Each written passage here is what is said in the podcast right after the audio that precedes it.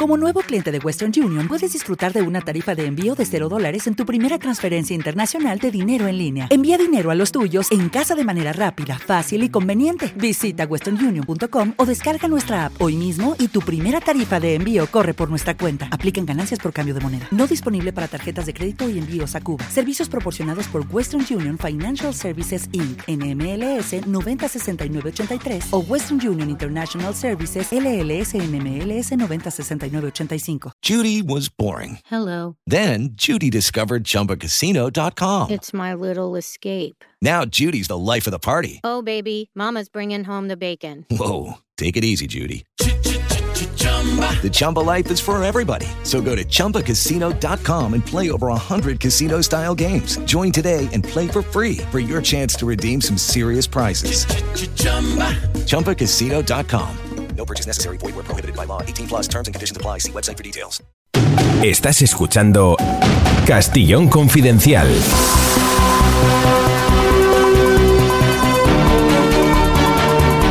¿Qué tal amigos? ¿Cómo están? Un abrazo fuerte a la gente bien informada. Bienvenidos, curiosos, eh, dudosos, conspiranoicos, pero con rigor y gente que no se cree nunca la versión oficial. Gracias por estar ahí. En las emisoras eh, de Decisión Radio estamos cada día y en Gran Vía Radio Barcelona a las 6 de la tarde, BOM Radio Benidorm a las 11 de la mañana y 8 de la tarde y Radio Montaña Leonesa a la 1. Un abrazo a H50, el cierre digital, 24heconomía.com eh, y, y tantos amigos y digitales eh, que reproducen este espacio o parte de él. El objetivo no es otro que saber lo que ocurre a nuestro alrededor y no creernos casi nunca lo primero que nos cuentan. Y haciendo eso, le aseguro estará usted bien informado, tendrá su propia opinión. Empezamos. Castillón Confidencial. Seguro que ustedes tienen varios empleos eh, y no gozan de muchos privilegios. En cambio, sus señorías los diputados sí gozan de muchos privilegios. Aquí lo hemos criticado alguna vez que una cosa es estar bien pagado, que queremos que sus señorías lo estén, y otra es, hombre, pues que tengan dietas o eh, dinero para un hotel aún viviendo en Madrid o teniendo casa en Madrid, ¿verdad? Es un absurdo. O que se les pague 3.000 euros al año en taxis eh, y tantas cosas más. Los privilegios de, de la clase política son inmensos, que con menos años cotizados tengan el máximo de, de eh, pensión si se jubilan, es un no parar. Ya saben ustedes que nuestra clase política se ha protegido. Descubríamos esta semana que si un alto cargo público como la secretaria de Igualdad deja el, deja el cargo, pues sigue cobrando el 80% del sueldo por el mismo tiempo que estuvo ocupando el cargo. Vamos, que, que es un favor, te hacen un favor si te echan. Es por eso que eh, con tanto privilegio cuesta entender cómo un diputado del PSOE, como Fuentes Cubelo, tío Bernie para los amigos, metiera la mano en la caja de forma tan obscena y durante tanto tiempo. Los audios de la policía judicial son un escándalo y hay muchas horas de audio. Y también los WhatsApps. Hay un audio en el móvil del propio diputado. Sí, sí, un mensaje pidiendo dinero a un empresario. Lo hemos transcrito y señores, eh, esto es información del sumario del caso del tío Bernie. Eh, si la mujer de Pujol hablaba de misales, misales como, lo, como en misa, para hablar de millones eh, colocado en las cuentas de Andorra, tío Bernie habla de bolígrafos. Él es más humilde. Esta es la frase, el SMS que está en su móvil. Tenemos 5.000 bolígrafos para el equipo de fútbol de la quesería Montes de Oca y 10.000 de Antonio Bautista. 10.000 bolígrafos son 10.000 euros. Antonio Bautista, el mediador en la trama en la que se ponía empresarios primero a visitar el Congreso, se les metía en un despacho del Congreso, presuntamente ahí ya había el primer soborno, a cambio de agilizar ayudas, subvenciones europeas. Los tacos de dinero eran un escándalo entre la trama, entre los empresarios, el mediador. No se protegían, lo contaban en audios de voz como estos. Hazme separación de tacos de mil para dárselo al de sanidad. ¿5.550? Al final ya son 7.000 a Taiset. Es una pasada, un dineral. Es para dárselo al de sanidad. Y eso lo metes en lo negro, lo metes en la caja negra. Taiset es el sobrino del diputado del PSOE. Eh, mientras eh, la investigación va avanzando, más extraño es que Fiscalía no pidiera su ingreso en prisión. ¿Será porque es socialista? Seguro que sí. Fiscalía eh, dijo que no había posible destrucción de pruebas. El juez dijo que sí, pero si no lo pide Fiscalía, el juez no puede mm, permanecer eh, en su postura y por lo tanto ahora este hombre del que estamos hablando, tío Bernie, está en su casa con su exmujer hablando. Luego hablaremos de esto porque está tirando de la manta su exmujer diciendo que en su casa jamás entraron esas cantidades de dinero. Porque hay algo presente en este caso en todos en todas las grabaciones. Consumo de drogas, cocaína, consumo de Viagra, alcohol, y prostitución. Los audios de la policía judicial no paran de tener presente la prostitución. Ahora vas y sacas 550. Nos quedaríamos sin dinero hasta hoy para pagarle a la señora las putas, que no son 500 pavos, ¿eh? Son mil y pico euros. ¿Mil y pico euros costaron las tías esas? Tú disfrutaste un servicio, ¿no? Pues por respeto se paga. A M. no le gustan las putas, joder. No le ha gustado nada el tema. Ya lo que me faltaba. Esto es solo el principio.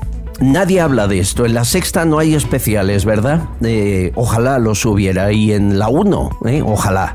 Pero no, no. No se sabe hasta dónde llegan los tentáculos de tío Bernie. Aunque hoy, en este espacio, le vamos a dar otra vuelta de tuerca.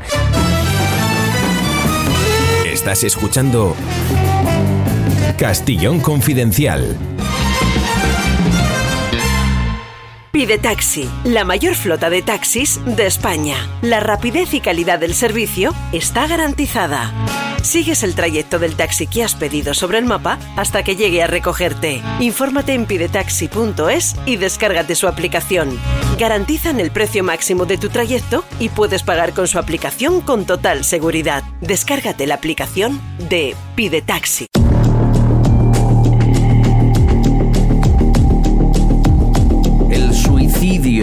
Consumado en una de ellas, eh, de las niñas de Sallén, despierta todos los errores que han llevado a ese punto. La buena noticia hoy es que la niña que sobrevivió está mejorando, ha dejado ya su estado crítico. Pero aquí hay mucha gente que miró a otro lado. Nos lo cuenta Serafín Giraldo, inspector de policía, portavoz de H50. Hola. Hola Albert, la reflexión de hoy nos tiene que llevar a Salén, una localidad catalana donde dos niñas gemelas se tiraron de un tercer piso donde vivían en un intento de suicidio. Una lo consiguió, la otra está malherida en el hospital. Tienen apenas 12 años. Cuando se da un hecho de ese tipo siempre hay varios factores los que influyen, es decir, no hay un hecho desencadenante. Posiblemente hay algo que haya llenado el vaso, pero evidentemente hay muchos factores detrás de una persona cuando intenta suicidarse, y más en este caso en unas niñas adolescentes.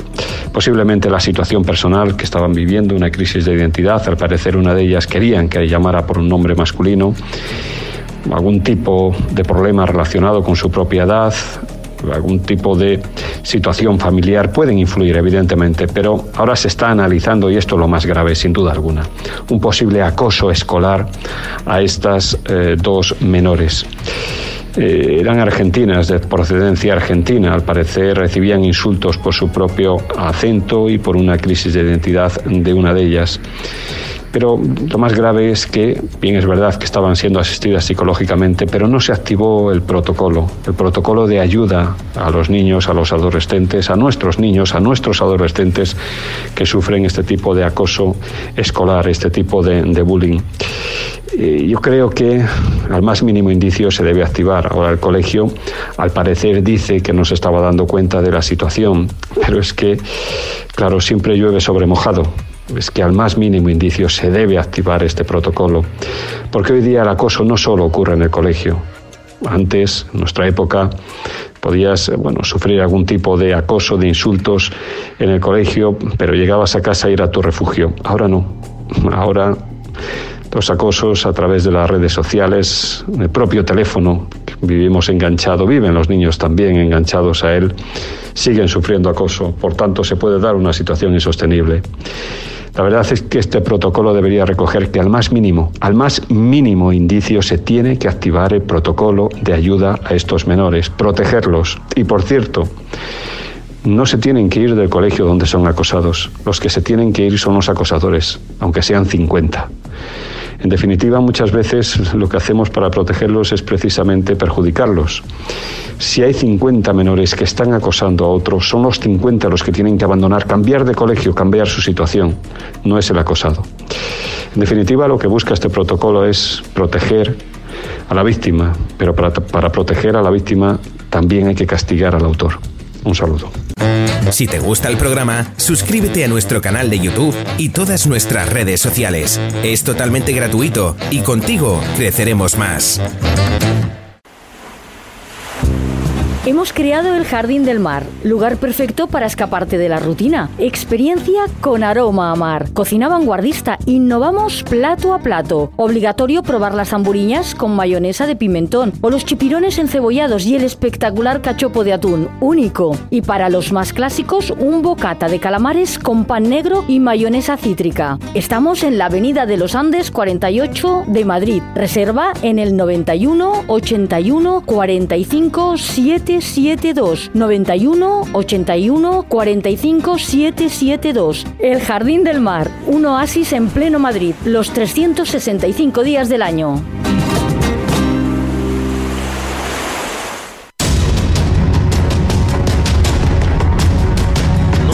Están eh, cada día, fines de semana, lunes, viernes, eh, al pie del cañón, buscando información, dando claves para que ustedes puedan crearse una opinión propia y no seguir eh, el ritmo, el, caudal, ¿verdad? Que la información oficial eh, que nos inunda y a veces nos ahoga, nos eh, quiere que estemos en él. No le gusta que salgamos de ese río caudaloso lleno de subvenciones, dinero y millones. Me refiero a dos invitados que están hoy con nosotros y agradezco mucho ya es un habitual, se está convirtiendo en un habitual. Don Eduardo García Serrano, ¿cómo está usted? Pues un placer nuevamente compartir programa con mi queridísimo y nunca bien ponderado Albert Castillón. ¿Sabe que estoy recibiendo WhatsApps que dicen que qué maravilla escucharle? Eh, la gente le quiere, ¿eh? Es bueno, tremendo. Es, También me odian, ¿eh? Hombre, no me cabe duda. Es que eh, lo peor que hay es que a uno le quiera todo el mundo o le odie todo el mundo. Yo creo que ahí tenemos la diversidad, ¿no? Sí, sí, bueno, sí, y, y, mi querida Lourdes Payán, mujer con la cabeza clara y la mejor voz de la radio. Eh, bienvenida, Bueno, Lourdes, ¿cómo estás? Albert, muchas gracias. Hoy doble placer porque estoy aquí con Eduardo a mi derecha, que eso es un lujo, y con vosotros. Así que no me Qué puedo bien, quejar. qué maravilla. Bueno, lo primero, hemos empezado escuchando los audios, nuevos audios que hemos conseguido del sumario del tío Bernie. Eso de que comparen los miles de euros con bolígrafos es muy humilde. ¿No? Eh, La esposa de Pujol lo hacía con misales. Al menos los bolígrafos son. Ahí hay un toque socialista obrero español, ¿no te parece? Claro, claro, claro, claro, claro. Claro, eso Y- es distinto. lo que, aparte de, de la corrupción eh, eh, genética del Partido Socialista, desde su fundación por Pablo Iglesias, el tipógrafo, ¿eh? no el de la coleta, hasta nuestros días, eh, lo que esto deja claro es eh, la, la inclinación también genética de los socialistas eh, a, a las putas y a la cocaína. Total, total. Es, sí. es alucinante cómo les gusta irse de putas ¿eh? y esnifar coca con el dinero que han robado. Eh, claro, para mantener esa inclinación genética a- al burdel y, y a la farlopa, pues necesitan degradar el delito de malversación. Para que lo robado, bueno, pues sea un pelillos a la mar, aquí no ha pasado nada. Es, es un partido, eh, desde su fundación hasta nuestros días, sencillamente repugnante. Repugnante no solo políticamente, sino que es eh, un partido mm, criminal y un partido que ha practicado el latrocinio, que ha practicado el saqueo de los fondos públicos desde su fundación hasta nuestros días. No olvidemos al ver que Pablo Iglesias, el tipógrafo, el fundador del PSOE y de la UGT, debuta en 1910 en el Congreso de los Diputados su primer discurso parlamentario es una atrocidad que eh, el PSOE ha perpetuado hasta nuestros días, vuelvo a repetir. Pablo Iglesias en aquel entonces dice, y cito literalmente, ¿eh? acataremos la ley solo cuando nos sea propicia. Dios mío. Cuando miedo. nos sea adversa, la vulneraremos abiertamente. No me y llegaremos, y entonces en este punto del discurso se dirige a Maura, Ah. y llegaremos al atentado personal para que usted, señor Maura, no presida el Consejo de Ministros. Dicho y hecho. Qué fuerte. Una semana después, dos pistoleros del PSOE tirotearon a Maura en Barcelona. Afortunadamente no lo mataron, solo lo hirieron. ¿Mm? Bueno, ese es el No PSOE. hay memoria histórica para esto, ¿eh?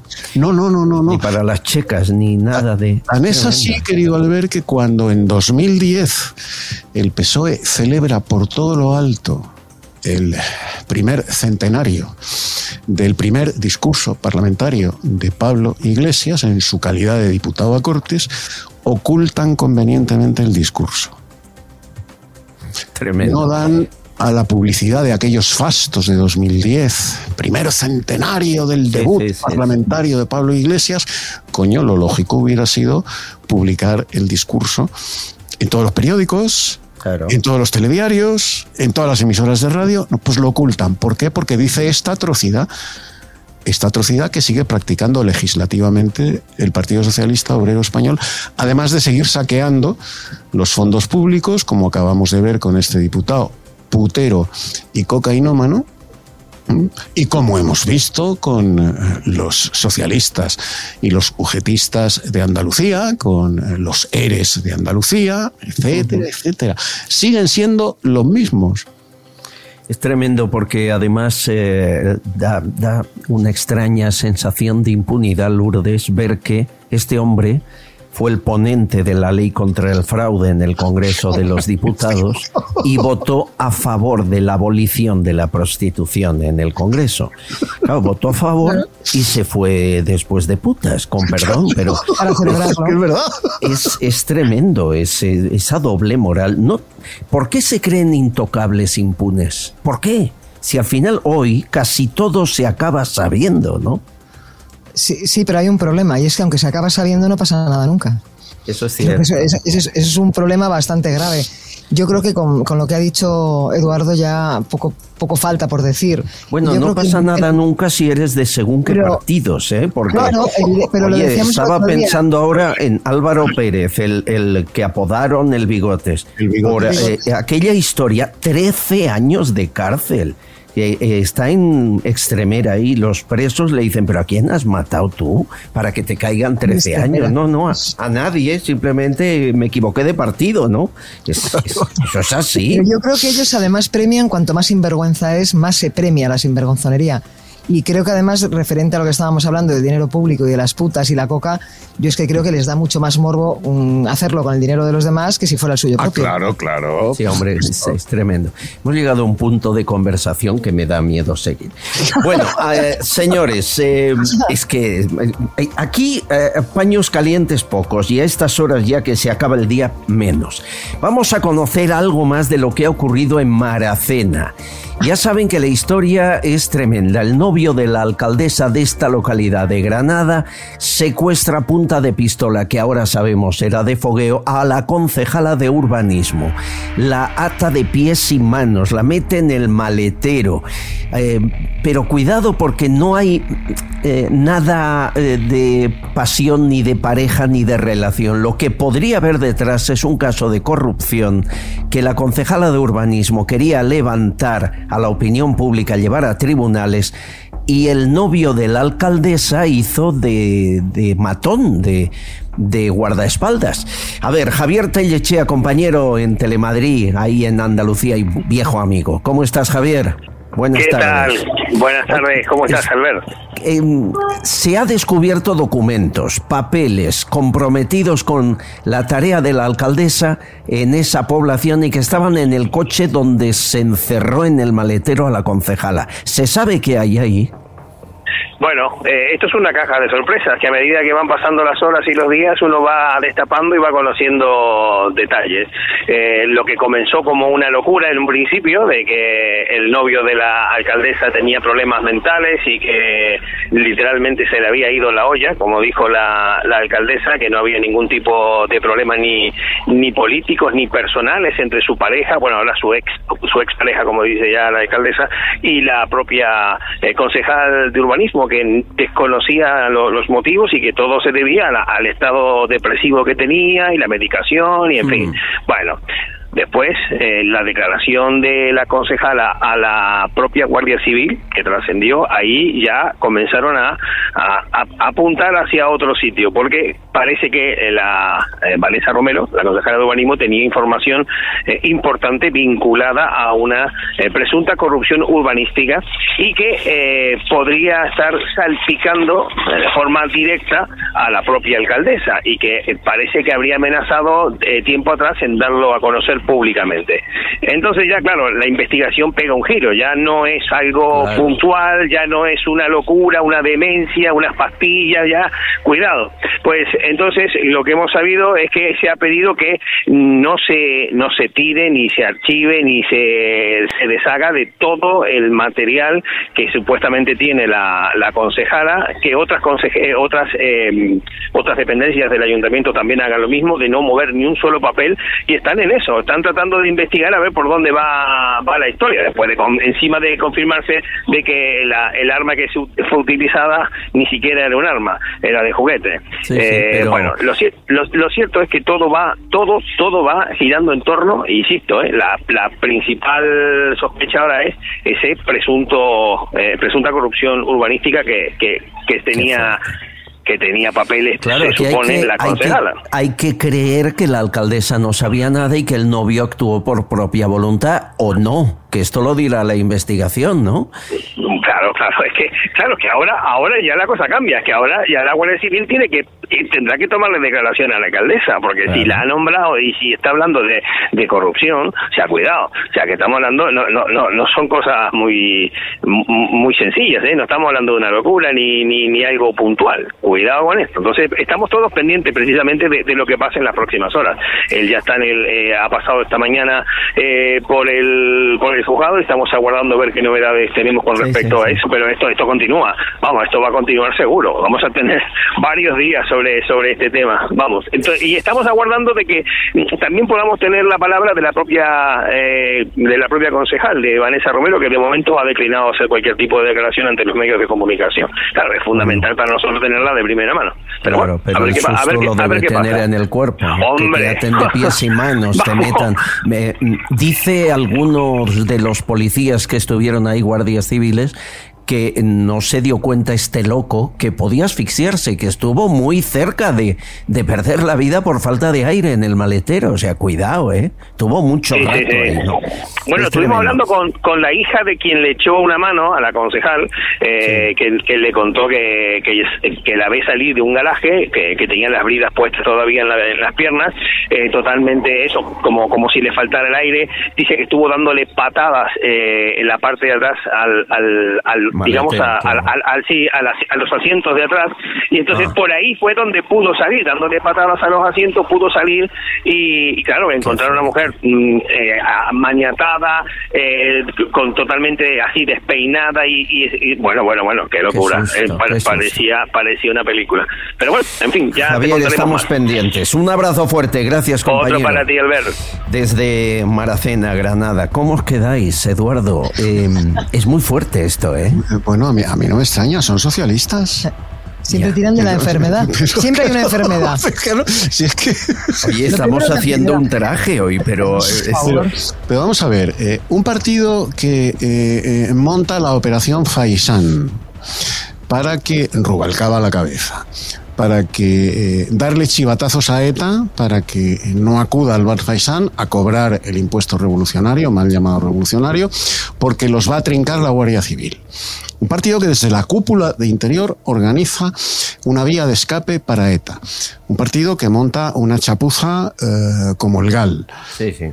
Bueno, Ningún, nadie hizo un terrorismo de Estado más que el PSOE, Claro. esa es la realidad.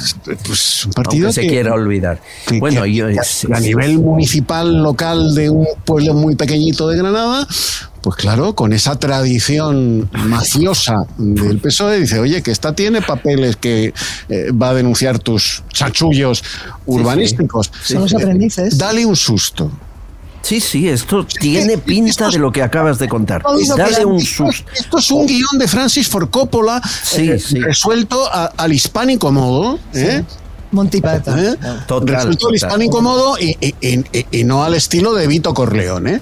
Dale un susto. Qué fuerte. Dale un susto Ay, para, para, que ni se le ocurra eh, presentar esos papeles. Si sale vivo. Si Sí, no se, si no se le asfixia, Y esto no es más que eso, no es más que eso. Bueno, veremos si hay o no implicación de más gente. Me refiero a la alcaldesa, lógicamente, y ojalá no la haya y sea locura del novio defensor. Pero el tiempo lo dirá. Eh, tengo mensajes por aquí. Eh, Encarna Herrera dice que le gusta mucho este espacio, que nos escucha en radio y nos sigue ahí donde vayamos. Muchas gracias. Ha sorprendido mucho lo que contó aquí eh, Mario Garcés y Paco Álvarez, historiador. Hombre, es verdad. eh, a ver, Cervantes, que era inspector de Hacienda, robó dinero de la caja en Córdoba. Sí, señor. Y en la cárcel. Eh, porque le metieron en la cárcel, es donde escribió la primera parte del Quijote. Es decir, que el Quijote nace gracias a un, eh, a, a un mangui. Dice JM que le deberíamos llamar el mangui de Lepanto. El mangui de Lepanto, bueno, pero eso no quita que sea una gran obra, ¿no? Claro, ¿qué tiene que ver? fuera un Sinvergüenza ladrón, sí, pero escribía de maravilla. Bueno, más es, que estas cosas. Claro, es- es- ¿sabes qué pasa, eh, Lourdes, Eduardo? Esto no lo enseñan en la escuela, se quedan con la superficie y que perdió un brazo en la batalla. No, hombre, no, explíquenlo bueno, y a, y a partir de ahora van a enseñar muchísimas menos cosas, porque no le interesa la mayoría de la Eso es historia. verdad. Eh, nos felicitan, dice, enorme programa, valiente. Eh, me dicen algo que me gusta mucho, nunca me lo habían dicho, dicen, eres el capitán trueno de las ondas. A mí me parece precioso eso. Sí, ¿eh? señor, sí, y señor. más a mi edad. Eh, Inmaculada Moreno dice, este año a pesar del bar eh, de- con V, el Barça ha robado dos partidos que yo haya visto, al Atlético y al Valencia. Es de escándalo. Y recuerdo el partido de la Champions contra el Chelsea. Eh, y si el equipo es humilde como el Huesca, aún peor. Como diciendo, insinúa Inmaculada que siguen comprando árbitros o su- presuntamente comprando árbitros. Eh, José Castela Gómez. Esto se ha convertido en la guerra de los tolilis. Esto va por ti, Eduardo. la- el, copyright es tuyo. ¿eh? El copyright es tuyo. Eh, JRG, eh, un abrazo a Coral Bistuer. Estuvo inmensa. Así deberían ser todos. Muchas gracias. Luis Ferrer eh, nos felicita el programa, igual que Claudia Judith, eh, que dice además el señor Dragó, que le entrevistamos aquí hace poco, fue un clarividente al lanzar el nombre de Tamames. Tengo a Luis Rivero que dice que la moción es necesaria y a otros oyentes que dicen que no, que estamos dando alas con esa moción al gobierno. Lourdes, ¿tu opinión cuál es? Bueno, mi opinión eh, mm, es verdad que hace falta una moción de censura, pero yo creo que no es ni el momento, ni la persona, ni la forma. ¿Por? Bueno, yo, eh, a ver, ya lo hemos hablado muchas veces el tema de Vox. Yo creo que se puede llamar la atención de muchas maneras y Vox lo está haciendo de esa manera, está llamando la atención así. Porque detrás de todo esto mm, me deja un poco espantada cuando nombraron el caso de nuestro querido amigo eh, que ahora ha entrado en el PP, eh, Carlos Adanero. Sí. Cuando se dice, tú te presentas, eh, tú presentas la moción de censura, pero luego yo me presento como presidente. Entonces hay que recordarle a mi querido Santiago, y le tengo un cariño enorme, que cuando se hace una moción de censura se presenta como presidente el que la hace, porque si no está haciendo lo mismo que hace Pedro Sánchez, o que ha hecho Pedro Sánchez. Ya. Em, que va a fracasar lo sabemos todos, mm. pero que algo hay que hacer eh, también. Em, o dar la sensación de que no tragamos con todo lo que ha hecho este gobierno. Hay que decir que este lunes es cuando se presenta, pero que cuando sea igual tarda 20, 25 días. Y nos consta que Sánchez le ha dicho a Merichel Batet cuanto más tarde, mejor. Es decir, cuanto más cerca de las elecciones, mejor. Eso, Eduardo, es como decir que le beneficia a Sánchez esta moción. Yo, no lo veo tan claro. No te, quepa, la menor duda. O sea, la payasada en la que Vox y nadie más que Vox ha convertido la moción de censura, ¿eh? en virtud del candidato elegido, eh, beneficia a Pedro Sánchez. No te quepa la menor duda, porque es todo una inmensa payasada. Una inmensa payasada propuesta por un cachondo mental eh, que fuma ah, pues determinadas eh, hierbas, como es Fernando Sánchez Drago, al que todo se la pela. Y como, Pero toda la vida, además, no ahora. Y como, y como Fernando Sánchez Dragó, eh, gracias a Kiko Méndez Monasterio, que es bueno, pues el, el éforo de Vox, Kiko Méndez Monasterio siente delirio por la figura, porque es una mentalidad más, más literaria que política, la de Kiko Monasterio, siente delirio por Fernando Sánchez Dragó, pues la ideica, la ideica que diría el, el, Navarro del Roncal, ¿eh? la, ideica. surge en una cena ¿eh?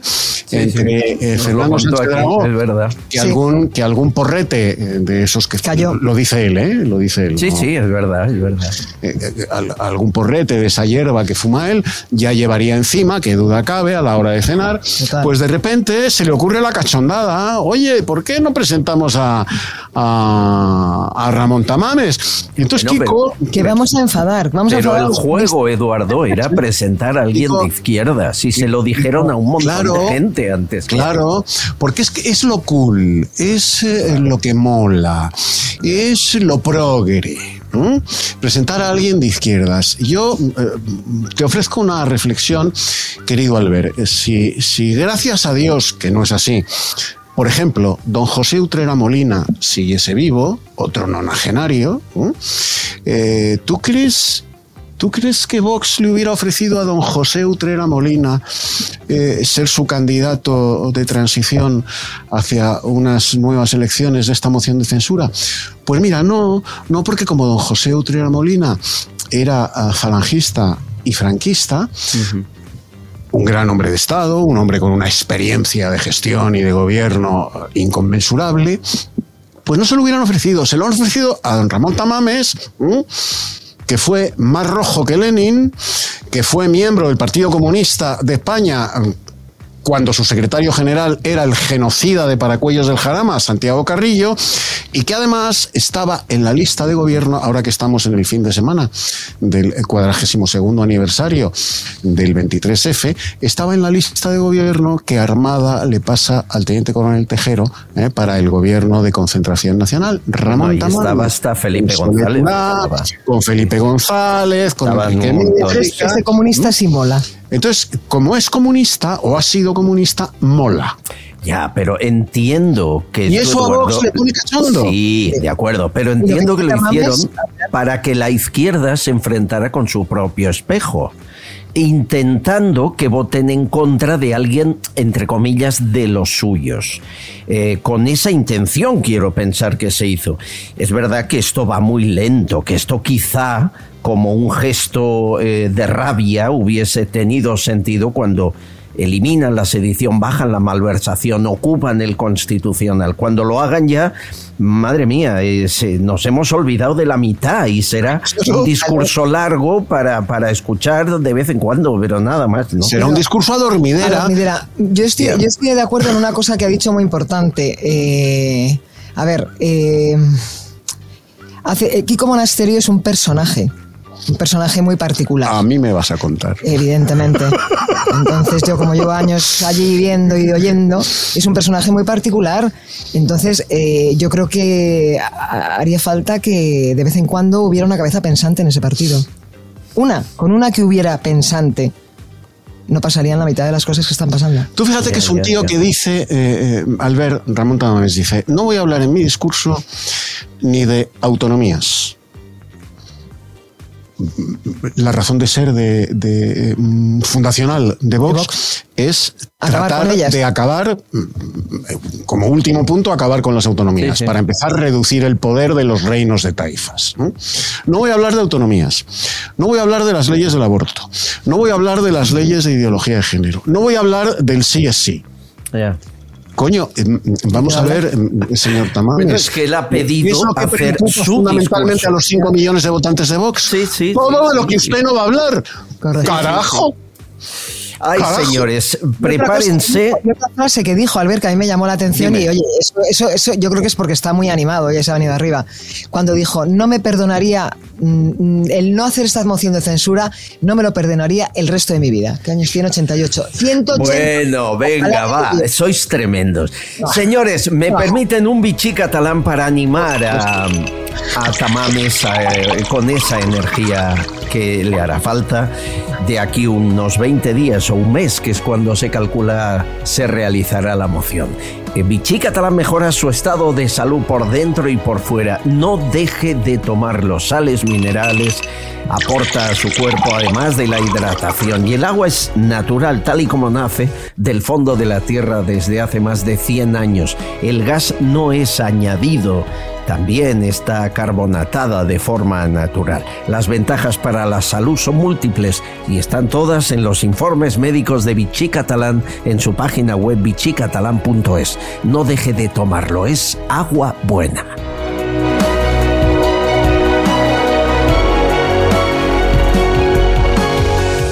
Si necesitas viajar con silla de ruedas en taxi, o con tu mascota, o con un bebé y su sillita de paseo, ningún problema. Lo pides a la flota de Pide Taxi y te mandarán un taxi especial para ti. Pide Taxi trabaja con las principales emisoras de taxi de tu ciudad, que son propiedad de los taxistas locales, no de multinacionales o fondos de inversión. Y todo al mejor precio garantizado. Descárgate la aplicación de Pide Taxi.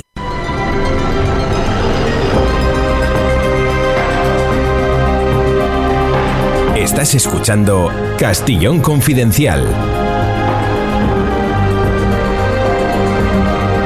Hay un diputado en el grupo mixto del Congreso que es el más incómodo para el gobierno, hace las preguntas más incómodas. Se llama Pablo Cambronero, es policía nacional, fue diputado de Ciudadanos ahora en el grupo mixto. Quiere saber por qué el gobierno español regala millones a manos llenas a empresas, por ejemplo, marroquíes.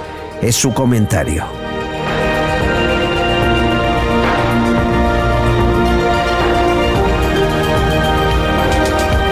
Hola, muy buenas Albert. Pues te cuento hoy un asunto que creo muy relevante y también muy llamativo. Hace unas semanas pregunté por los 21 millones, 20 en préstamo directos y uno en asistencia técnica a la empresa marroquí Haida. Eh, ¿A qué se dedicaba esa empresa? ¿El por qué financiar con esa cantidad tan, tan ingente de dinero público a una empresa marroquí. Pues bien, me ha llegado la respuesta y me dicen básicamente que eh, Haida se dedica a conceder préstamos para financiar pymes marroquíes y que además eh, contribuyen así a una economía justa, social y sostenible con lo cual no entiendo muy bien a qué se dedica esta empresa ni el tipo de acuerdo al que ha llegado Sánchez con eh, Marruecos para subvencionar a estas empresas con dinero de todos los españoles, con dinero de nuestros impuestos. Por lo tanto, evidentemente vamos a indagar para ver eh, qué se esconde detrás de estos préstamos millonarios de Sánchez a empresas marroquíes y vamos a controlar todo euro público que salga de las arcas con destino Marruecos o cualquier otro destino, porque es nuestro dinero y nuestra labor, y la mía principalmente hasta el final de la legislatura, va a ser la de fiscalizar cada euro público que sale de nuestras arcas. Estás escuchando Castillón Confidencial. Sucesos, entrevista, debate.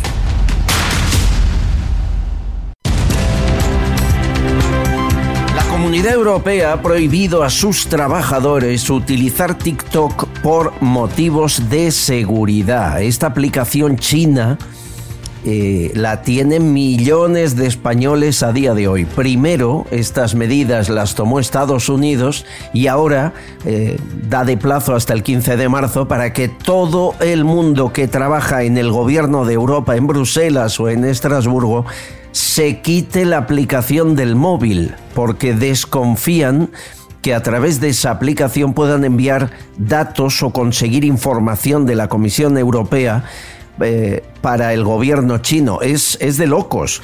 Eh, la pregunta es evidente. Si Estados Unidos, la OTAN, el Pentágono, la Comisión Europea prohíben TikTok, ¿Qué pasa en el gobierno de España? ¿Qué pasa en las empresas españolas que pueden estar quizá robando datos para China? Francesc Canals, director de Periodistas Reunidos, la primera agencia de noticias experta en ciberdelitos. Bienvenido, ¿cómo estás? Hola, ¿qué tal? Un saludo digital. ¿Tan fácil es bajarte TikTok y que alguien pueda robar datos del lugar donde estás? Sí, porque lo que hacen estas aplicaciones pues es recopilar un gran número de datos, como por ejemplo el historial de ubicaciones, los mensajes que enviamos a través de redes sociales, pero mucho más también, por ejemplo, todo aquello que tecleamos en el teclado, es decir, son una especie de caja negra que todo lo sabe, que todo lo ve, pero claro, es que parece que ahora damos la culpa a los chinos cuando Twitter y Facebook, empresas norteamericanas llevan años y casi décadas haciendo exactamente lo mismo, alguien más lo tenía que hacer, no podíamos ser los únicos, ¿verdad? Bueno, el tema es que la lucha geoestratégica entre Oriente, Occidente, China y Estados Unidos, pues hace que altos cargos norteamericanos y ahora la Unión Europea digan, pues al menos los funcionarios que no lleven TikTok instalado, porque claro, hay muchos WhatsApps que se envían entre funcionarios, entre ministros, muchos que siguen utilizando el móvil cuando salen de, del horario de funcionariado, siempre se acaba enviando algún documento o haciendo algún acceso indebido, ¿no? Que fulanito de tal, que no has terminado la tarea, ¿no? Y aquella persona, aquel funcionario, pues acaba haciendo un acceso desde el laptop del hogar, desde el teléfono móvil, por tanto es muy fácil que haya spyware teniendo en cuenta que hay tanto teléfono móvil zombie. Por cierto, ahora se ha cumplido un año de la guerra en Ucrania y por tanto la Unión Europea rediseña toda su arquitectura de seguridad de manera brutal y TikTok no es más que el inicio de móviles que saldrán mucho más blindados. Por fin tomaremos conciencia de que lo que enviamos a WhatsApp es de todo menos privado. Ya. Bueno, está bien que sepamos que Facebook y Twitter es muy similar a esto. Es decir, que simplemente el gobierno que nos espía en esas otras redes es el norteamericano y aquí es el chino, pero nos espían igual. Está bien que, que aclares las cosas. Eh, Bruselas ha amenazado con sanciones a la empresa si no cumple la normativa europea. ¿Significa esto que podrían llegar a prohibir TikTok a que nadie pudiese bajarse la aplicación? Bueno, esto es como un efecto dominó. Siempre empieza por Estados Unidos, luego llega a la Unión Europea, luego llegará al gobierno español sin duda, ya que no prohibirán primero a los funcionarios, primero a altos cargos, ministros y luego hay al funcionariado normal. Hay más de medio millón de funcionarios en España. Y finalmente, el cuarto peldaño de esto llegará a la empresa. ¿Por qué? Porque hay empresas que trabajan con, con ISOs, con sistemas de certificación de calidad, ¿verdad? Y hay también una eh, certificación de calidad de eh, la higiene digital de, de, los móviles de tus empleados. Y claro, si un empleado tuyo abre un email y hay un PDF con una factura y lo abre desde su móvil, pues claro, a la empresa no le interesará. Por tanto, esto tarde o temprano llegará a las empresas, primero multinacionales, luego grandes y a los autónomos como nosotros ya no nos importa porque estamos tan espiados, ¿verdad? Ya, ¿usted tiene TikTok? No, no lo tengo. Yo creo que es lo único que no tengo, pues, pero ya porque me, me, falta tanto espacio y tengo una especie de saturación digital. Ahora estoy en proceso de desintoxicación. Intentaré quitarme alguna de las apps porque la verdad es que lleva mucho tiempo. Es de locos. Un abrazo, Canals. Gracias. Suerte a periodistas reunidos. Gracias. Que tenga un buen día digital. Estás escuchando Castillón Confidencial. Por fin a la venta la reedición del libro de María Ángeles López de Celis, Los presidentes en zapatillas y sus primeras damas, publicado por Guante Blanco Editorial. Un recorrido único y exclusivo por la historia de la España más reciente, desde la zona cero del Poder Ejecutivo el Palacio de la Moncloa, de la mano de su autora secretaria de los cinco presidentes de la democracia. En tiempos convulsos como los que vivimos, qué mejor que una mirada por el retrovisor de nuestro mejor pasado para recuperar los valores que tan buenos resultados nos dieron entonces. María Ángeles López de Celis maneja como nadie la narrativa histórica y convierte esta obra en un auténtico diario de presidencia de gobierno. Les hará pasar, además, ratos de lectura inolvidables. Los presidentes en zapatillas y sus primeras damas, en librerías habituales y online en todas las plataformas.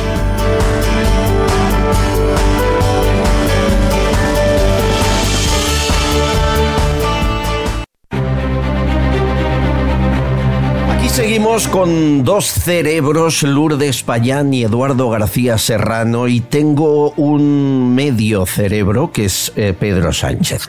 Quiero que le escuchéis. Eh, saben que se fue a Ucrania con 20 cámaras y 5 videógrafos para dejar fe de, de lo bueno que es y eh, hay un momento de su discurso que es más que polémico, porque compara la situación de Ucrania con la guerra civil española. Escuchen. Cuán importante hubiera sido, en momentos muy difíciles también de la historia en España, haber contado con la solidaridad internacional, que no la tuvimos. Fuimos un país olvidado por esa comunidad internacional. Nosotros no olvidamos esa situación que vivimos en el siglo pasado y por eso somos un país comprometido pues con la defensa de unos derechos y unas libertades que también son las nuestras. A ver, por favor, eh, Eduardo García Serrano, Lourdes Payán, si yo no recuerdo mal, en las brigadas internacionales cerca de 60.000 personas de todo el mundo vinieron a España a ayudar a ese bando. ¿Eso es así o no? Efectivamente, eso es así, pero las brigadas internacionales son solo una parte mínima, ¿eh? siendo importantísima cuantitativamente hablando, de la ayuda que eh, el ejército primero de la República, luego el ejército rojo, que así lo transforman los comunistas en el ejército rojo, el que empieza siendo el ejército de la República acaba siendo el ejército rojo, eh, recibe de la comunidad internacional que dicen los cursis. Eh, vamos a ver, cuando se produce el alzamiento nacional, el 18 de julio de 1936, eh, Indalecio Prieto lo ningunea y lo minimiza con razón. Y dice, pero ¿dónde van estos locos? Tenemos toda la España industrial, toda la minería, toda la eh, escuadra naval con nosotros y toda la escuadra del aire con nosotros. El 90% del ejército y por ende de las Fuerzas Armadas está con la República. Lo tenemos todo. A lo que Franco contesta, efectivamente, tiene razón. Lo tienen todo menos la razón. Cuentan con todo el apoyo internacional de eh, Europa y de los Estados Unidos. Cuentan con el apoyo de la Unión Soviética, que además les suministra eh, armamento hasta hartarlos. Sí, sí. Fundamentalmente eh, acorazados, tanques y aviación. Además de armamento ligero y asesores militares. Entonces, ¿cómo Sánchez dice eso? Eh, Porque no tiene asesores. Ha dado una imagen de España como que eh, estábamos solos los de izquierdas y por eso ganó Franco, ¿no? Eh, que que ya es mucho decir lo que en aquella época era izquierda y derecha, ¿eh? pero eh, él ha dado esa imagen de, de estábamos solos y no queremos que a Ucrania os pase lo mismo. Es- Tú dices que no hay asesores, pero si tienen solo en altos cargos en Moncloa 735 personas, Lourdes, esto... Por eso decía, era la ironía, eh, como no tiene asesores ni tiene nadie que le diga nada. De todas formas, Tremendo. ya es verdad que tampoco. Es tremendo, porque para mí es un, un ignorante de los pies a, a la cabeza. Pero yo ya te lo comenté en cierta ocasión. La persona que le hacía los discursos, Hmm. en cierto momento, le dice: Voy a hacérmelos yo. Y fue cuando dijeron: Hemos creado, un, hemos creado una bestia. Ya. Y se lo sigue haciendo él, y como no estudia, ni lee, ni nada, pues ya está. es Y se hay. los hace él los discursos en Sí. este momento, ¿sí? Sí. Qué tremendo es, eh, eh, empeora la situación, pues que deje de pagar eh, los 700 y pico que nos cuestan 50 millones al año, ¿eh? Sería lo mínimo. Bueno, y tengo otra, otro especímen que hay que analizar. Irene Montero, saben que la polémica está sobre si dimite o no alguien por la ley CSI. Eh, Sánchez, eh, a través de Bolaños, le ha pedido que se cargue o a Pam o a Victoria Rosell. Irene Montero ha dicho que no, aunque puede que al final ceda. A día de hoy dice que no. Y ha hecho una declaración que a mí yo creo que debéis escucharla porque es más propia de una chica en el instituto que de una ministra del gobierno de España. Escuchen. que al final lo que buscan es que nadie quiera acercarse a ti, que no, que te separen de todo tu círculo de confianza y que, y que tenga un alto coste estar cerca de una persona contra la que se ejerce esa violencia política. Entonces, pues ser un equipo es, es la clave y la verdad que yo tengo el mejor y por eso soy tan partidaria también de los partidos políticos, de los movimientos sociales. Todo lo que hacemos juntas es garantía de que, de que vamos a poder cumplir objetivos. Solas no se va a ningún sitio y con amigas sí, que eso lo aprendimos en nuestra infancia. Solas no se va a ningún sitio y con amigas sí, lo aprendimos en nuestra infancia. Y claro, si voy al ministerio, pues me cojo a mi amiga Belarra, a mi amiga Pam, a mi amiga... eh, y así, así va el país.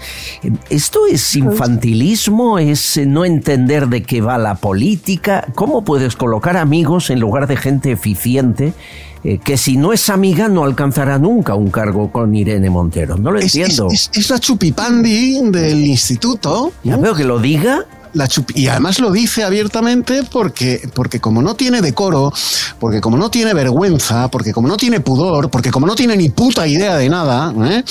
porque esta, esta, esta tía lo que está haciendo, ¿eh? estas locuras que ha llevado al corpus legislativo español, yo en mis tiempos de facultad se las oía a estas rojas desorejadas y desbragadas, se las, se las oía estas locuras en el bar de la facultad hasta los comunistas serios se descojonaban de ellas, bueno, pues hoy esas locuras, gracias a esta chupipandi de progres que al final han pasado del pantalón marroquí con el tiro por las rodillas y, y las sandalias hippies de la Ibiza de los años 70, ¿eh?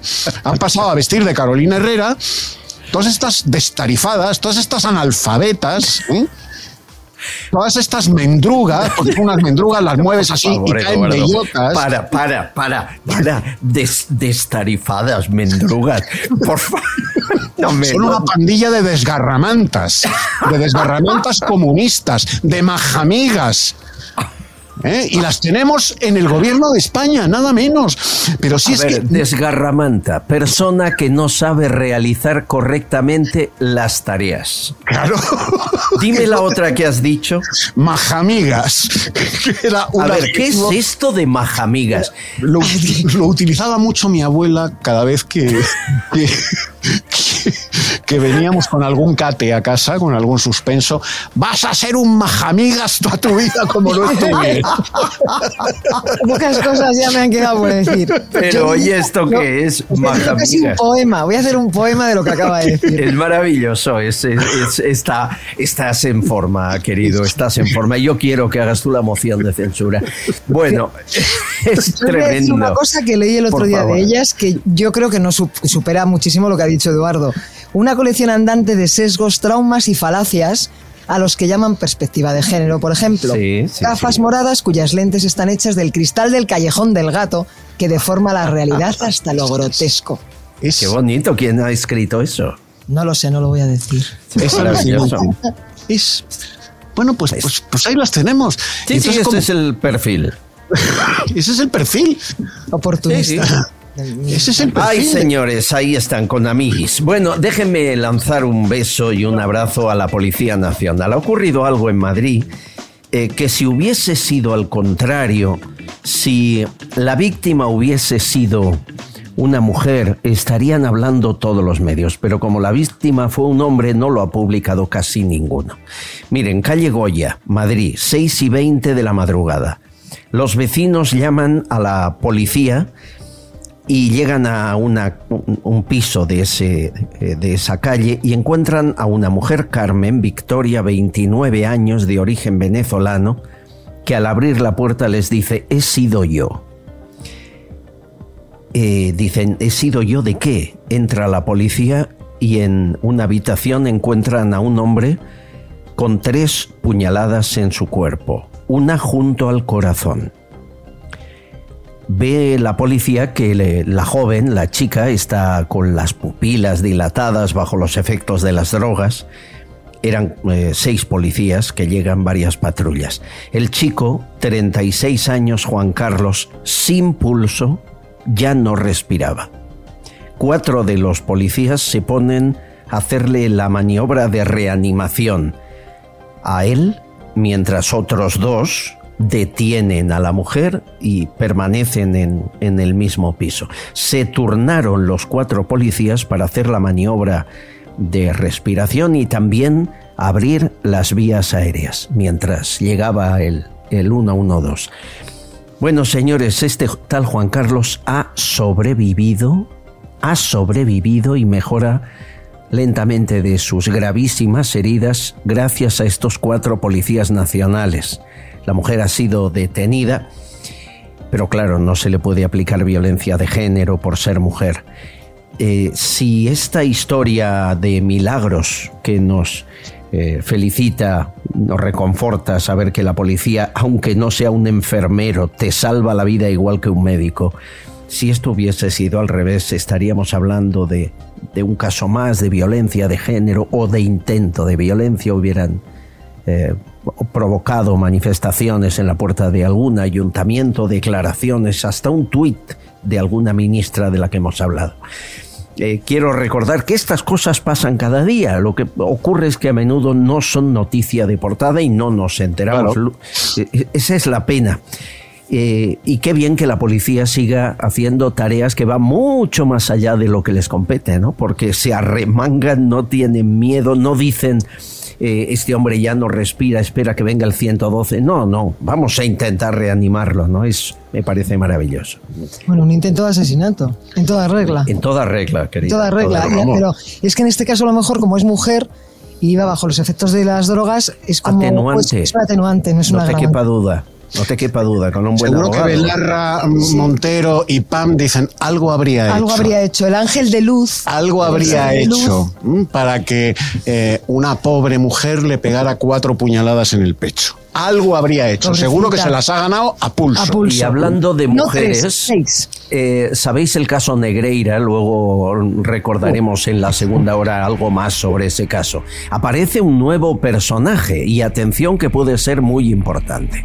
Se habla de 7 millones en dos años, de decenas de dinero, de, de ingresos constantes. Tenemos los burofax del Barça, eh, de cómo extorsionan, amenazan al Barça con tirar de la manta. Bien, pues aquí hay una mujer que es la ex mujer, ex esposa de Negreira, que acaba de aparecer en, en el eh, escenario de esta investigación y que dice cosas como, en casa no recibíamos esas cantidades, nunca llegaron. Si no tuviese un as en la manga, no mandaba un burofax amenazando. Debe saber algo, mi ex. Esta mujer están tardando ya en invitarla a un juzgado para que cuente y cante lo que sabe. Que largue. Vamos, no sabemos. La de eh, Muñoz también tampoco reconocía las bolsas de ¿Tú te basura. acuerdas qué importante es una ex para aclarar un caso como este? Apuren, eh, señores, que María Luisa Romero puede tirar de la manta como pocas. Yo espero que el fiscal llame a esta mujer a, a declarar, aunque solo sea para tocarle el pito a su exmarido. ¿no? Y que nos enteremos de eh, cómo pitaban eh, los árbitros ¿eh? al Barcelona. ¿no? Bueno, y una, pero yo, yo- es que es alucinante. yo os hago una pregunta. Depende de cómo se fuera de contenta la exmujer. Sí, claro. Porque si se fue con las maletas llenas o con bolsas de basura, a lo mejor no canta. Ay, la historia se repite, ¿os dais cuenta? Que al final siempre, nunca pasa nada. El, el eterno femenino. será eso, será eso. Es tremendo. Bueno amigos, esto no ha hecho más que empezar. Os agradezco mucho la fuerza, la energía. Eduardo García Serrano me llama el Ministerio de Igualdad que quiere hablar contigo. Te paso llamada en un minuto. estupendo. Eh, que quieren saber... Desgarramantas. No, eh, es, que, es que no saben si lo que has dicho es insulto o te dan las gracias. Están con la duda. Entonces yo te los paso y hablas Son tú más con de ellos. edredón. Son más de edredón. Más de edredón. ¿Cómo se llama lo de la manta? ¿Has dicho? Desgarramantas. Sí, bueno, Además, esto me ha encantado. potencia en las R, se desgarra. Sí, sí, sí. sí Me ha encantado. eh. Hacía años que no oía a nadie llamar desgarramanta a nadie. Lourdes, un beso, cuídate mucho. Gracias, un beso Lourdes fuerte. Payán, Eduardo García Serrano. Más tiempo, gracias amigos. Mañana volvemos aquí a la misma hora a todos los digitales, canal de YouTube. Por favor, suscribíos a ese canal. Evox, ahí podéis ayudar económicamente a partir de 10 euros, no llega a que esto continúe. Hacedlo en Evox, nos ayudáis a seguir. Y gracias Gran Vía Radio Barcelona, Bomb Radio Benidorm, Radio Montaña Leonesa, todas las emisoras de Decisión Radio en toda España y a vosotros, que sin vosotros nada de esto sería posible. Hasta el próximo espacio confidencial.